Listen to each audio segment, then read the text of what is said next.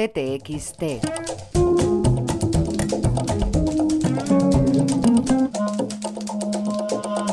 José Luis Cuerda. Lo turbio de una noche trasnochada. Cita de Reiner María Rick. Vivimos tiempos duros y atropellados. Hemos hecho que los tiempos que vivimos sean duros y atropellados. Hemos dejado que otros conviertan en duros y atropellados los tiempos que vivimos. Digo vivimos porque los habitamos, no sé en cada caso con qué intensidad, sentimiento, lucidez, gusto o pena.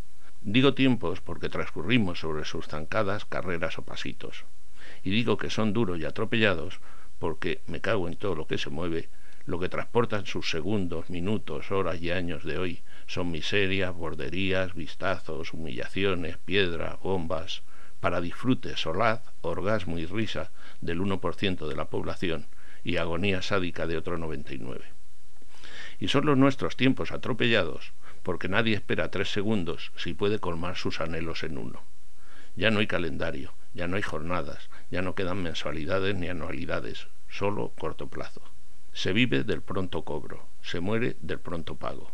Es vital que todo sea pronto y sobre todo que ese todo sea enriquecimiento. Se ha comprobado empíricamente, a mano, que los que esperaban vivir 2.439 años para disfrutar como gorrinos emporcados en sus riquezas andan muertos y decepcionados. Unos, creyentes, levantaron vuelo hacia el lugar llamado Diestra de Dios Padre y no llegaron ni a las copas de los árboles medianamente altos. Y de allí, a mano, se les está bajando para que, almas contra almas, echen una manita de tute en la taberna de algún núcleo habitable menos pomposo que el de Dios.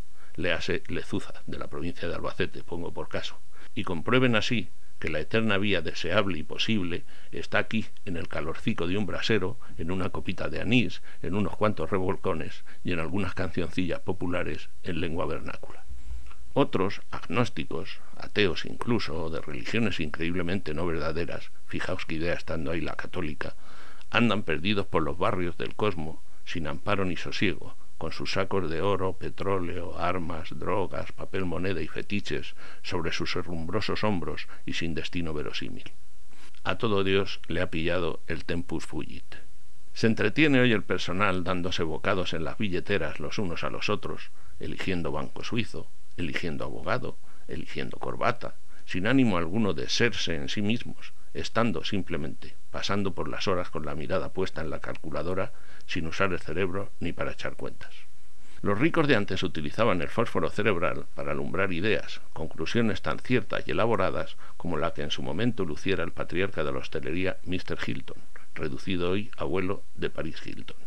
El hombre llegó a concluir que la única verdad incuestionable que conocía era que en la bañera la cortina de plástico estaba mejor por dentro que por fuera.